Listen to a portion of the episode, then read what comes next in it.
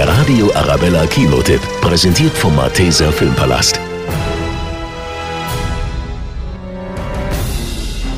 Es ist nach eigener Aussage das wichtigste Werk von Horrorexperte Stephen King.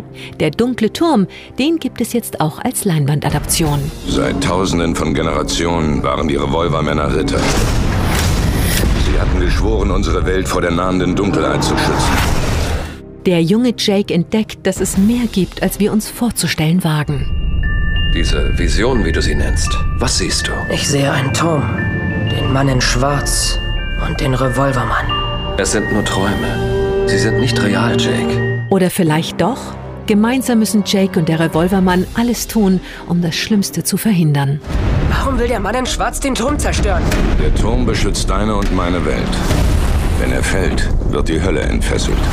Idris Elba, Matthew McConaughey und Newcomer Tom Taylor begeistern in dieser düster mysteriösen Fantasy-Verfilmung mit Fortsetzungspotenzial. Der dunkle Turm ist beeindruckend, bildgewaltig und spannend und hat damit alles, was ein gelungener Horrorkinoabend braucht. Du kannst das, was kommt, nicht aufhalten. Der Tod gewinnt immer.